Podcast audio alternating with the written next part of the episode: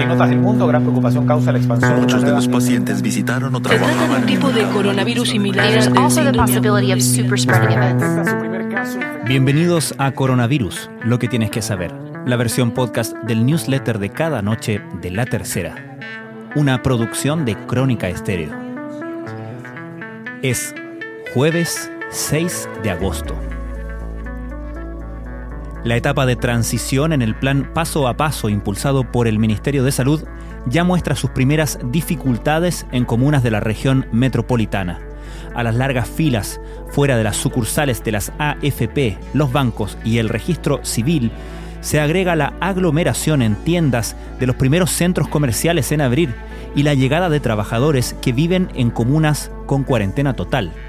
En el balance ministerial, la subsecretaria Paula Daza se refirió a la importancia de respetar las normas del llamado Paso 2 para poder controlar las cifras de contagios.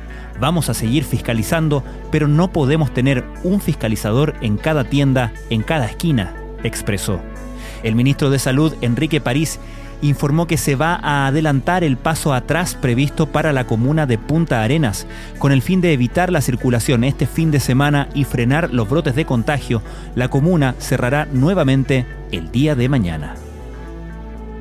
Estas son algunas de las informaciones que destacamos en la cobertura de la crisis del coronavirus en la tercera. En las últimas 24 horas se informaron 1.947 nuevos casos de coronavirus. Este es el cuarto día consecutivo en que se registran menos de 2.000 casos de fallecimientos diarios.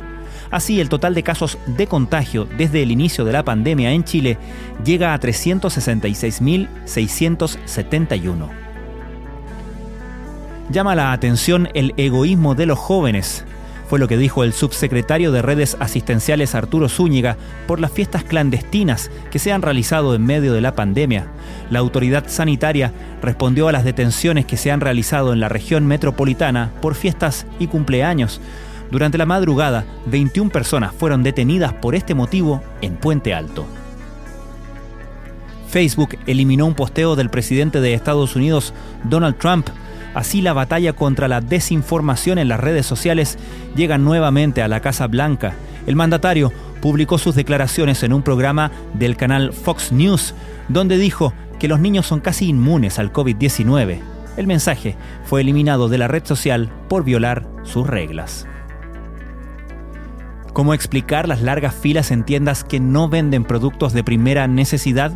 Placer, recompensa y neurotransmisores es parte de la respuesta. Estudios dicen que en situación de pandemia la necesidad de compra se acrecienta.